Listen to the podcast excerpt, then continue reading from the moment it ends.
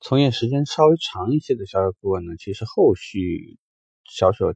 是一件逐渐轻松的一个过程。因为如果你没有走向管理岗位，那么你应该这个时候已经有很多的老客户了。那老客户其实在日常使用的时候，尤其是刚刚把车开回去的时候，可想而知，其实一定会有大量的带着父母出去郊游呀，去附近哪里转转呀，呃，然后走亲访友。在朋友圈里面发很多的图片，或者呢，在论坛里面去发一些自己购车和使用上的一些心得。如果这辆车呢有一些改装方面，他觉得做的特别棒的地方，他也会忍不住的去做分享。也就是说，每个车购回去的时候呢，会有一段蜜月期。这个蜜月期，如果说呢，你让客户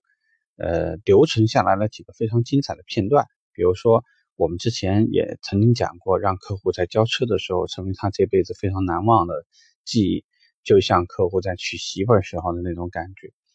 而不是说很随意的拍几张甚至质量就很差的照片，客户看都不愿意看啊。所以从这个方面讲，第一，你应该留有很多的这种值得回忆的照片；第二呢，就是说定期的应该去维护客户的关系。我们指的意思就是说，当客户呃，对于我们的产品，对于使用，对于售后想要了解的东西，如果说他问到你任何信息的时候，你能够非常快的给到他一些响应，并且呢，会主动的帮他提醒到有一些事情是需要注意到的，而客户肯定是对你也是心存感激。再加上客户在朋友圈里头所发的任何跟车有关的东西，需要点赞，或者说需要。需要把他所发的东西转发给其他的一些潜客或者是客户看，或者是他开车出去旅游的一些东西，你甚至会在你的朋友圈作为一个很正式的文件去发。其实这些方面呢，都能够积累客户和你在销售以外的一些情感。这些纽带其实就会成为他在提到这台车，只要跟这台车有关的任何时候，他都下意识一定会下意识的提到你。哪怕不提到你，只要有任何人提到这个车的使用啊，这个车的质量啊，这个车给你带来的很多方方面面的便利和快乐的时候，只要有人想买车，那么这个客户一定会想到你。所以我们觉得呢，这个时候呢有两种状态，一种状态呢是很多销售顾问非常喜欢给客户打电话的时候主动去问，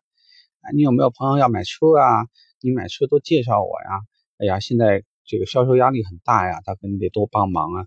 这是不是方法呢？其实如果说是女孩子呢，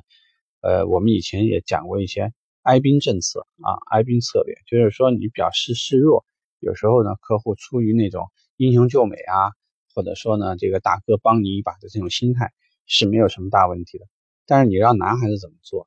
那男生做这个呢就很尴尬，包括即使是说对方是女士，你也不方便经常打电话骚扰。所以呢，很多工作呢，我觉得还是做在细节啊。把车卖出去了，其实是你服务的起刚刚开始。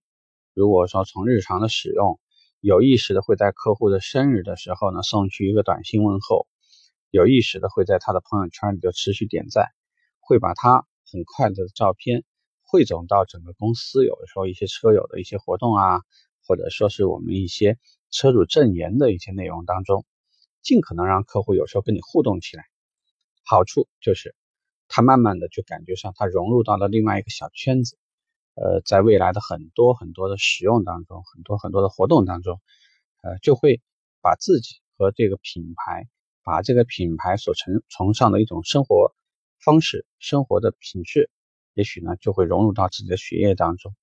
慢慢的这个客户很可能就会成为你的主动传播者。如果有一天，一开始呢，只要去维护老客户就行，老客户不停的介绍他的朋友，介绍他的亲戚，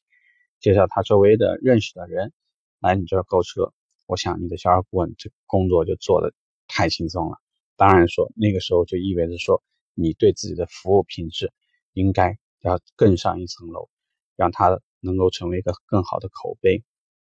能成为你的一张名片，以后就像乔吉拉德一样，呃，会成为一个。在销售方面取得非常大成就的这么一个人，OK，这个话题我们就聊这儿吧，拜拜。